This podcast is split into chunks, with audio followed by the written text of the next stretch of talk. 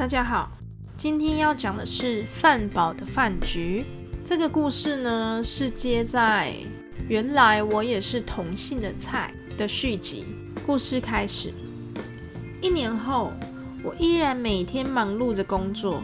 在某天下班，同事跟我分享着隔壁团队来了一个帅哥。我看了一下，觉得还行。我就不是帅哥控，长相不是我的首选。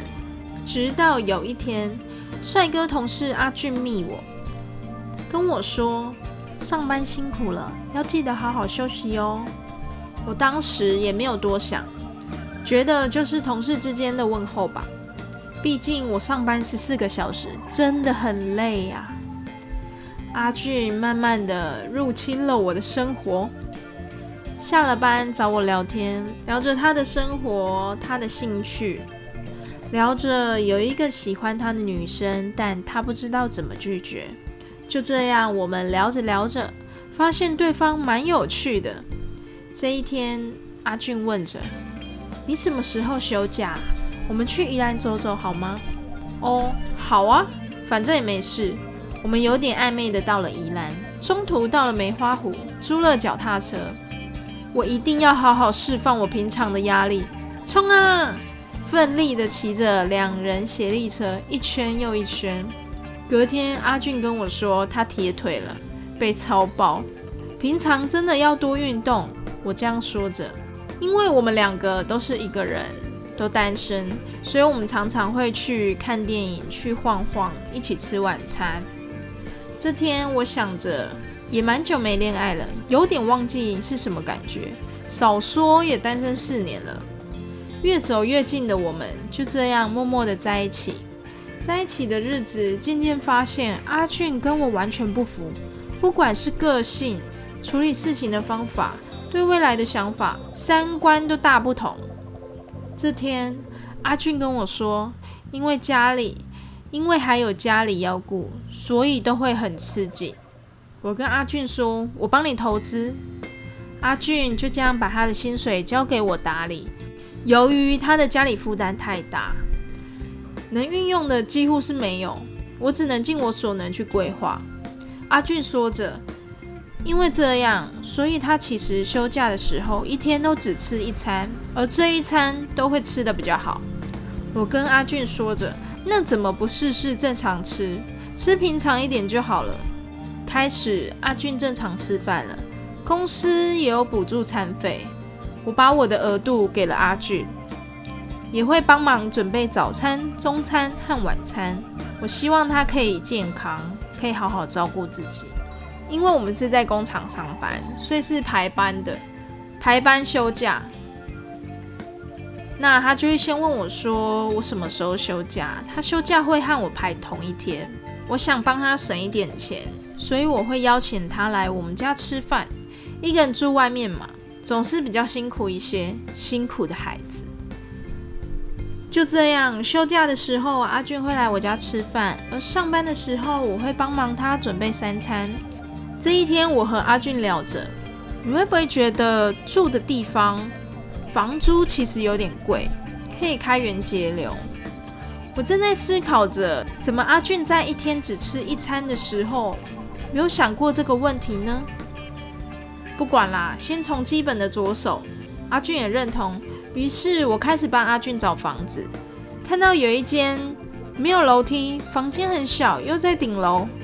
我跟阿俊说：“慢慢来，不急，我们再看看好吗？”阿俊接着生气的说：“我就是要这间，看房子好累。”我安抚着阿俊的这段期间，也找到了一间我觉得不错的房子，CP 值很高，在二楼，房间也蛮大的，该有的都有，房租很便宜，是原本阿俊住的地方的一半价钱而已。放心，不是鬼屋，因为就在我家附近。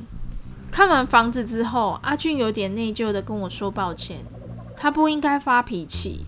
到了搬家那天，到阿俊的新住处，我看着阿俊不知所措，看不下去的我开始帮忙整理了一顿。这天晚上回到家，累翻了。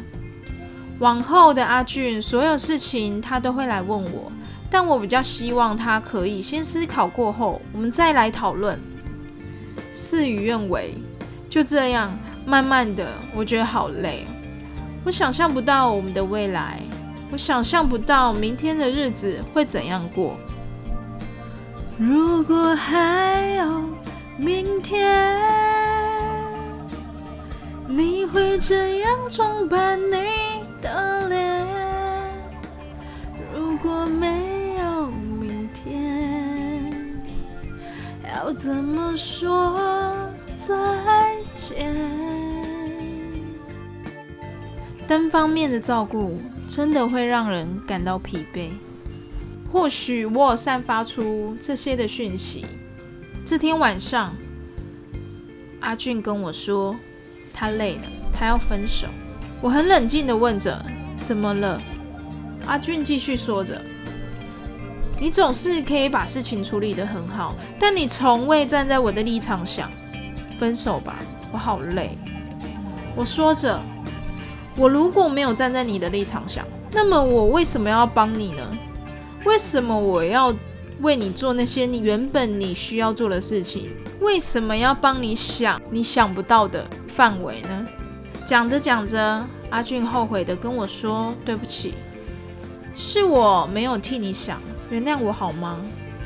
我说着：“既然你已经提出分手了，那想必一定是经过思考后的决定。我尊重你，先这样吧。”之后的阿俊一直在做弥补，而我在分手的那一刻，感到的不是难过，而是轻松，好轻松，真的好轻松。少了一个人，让我担心。事隔多年的某一天，阿俊私讯我，和我说着前几年我和他讲的事情，他现在才懂。我给他的建议。他也是现在才懂，我心想，人总是会长大的。于是我们聊着这些年的生活，他依然是那个小宝宝。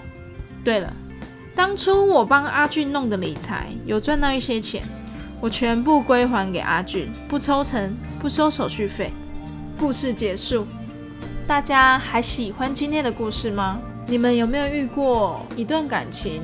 明明就是两个人的付出，可是到最后感觉好像是你一个人在支撑这段感情，真的很累。拜拜。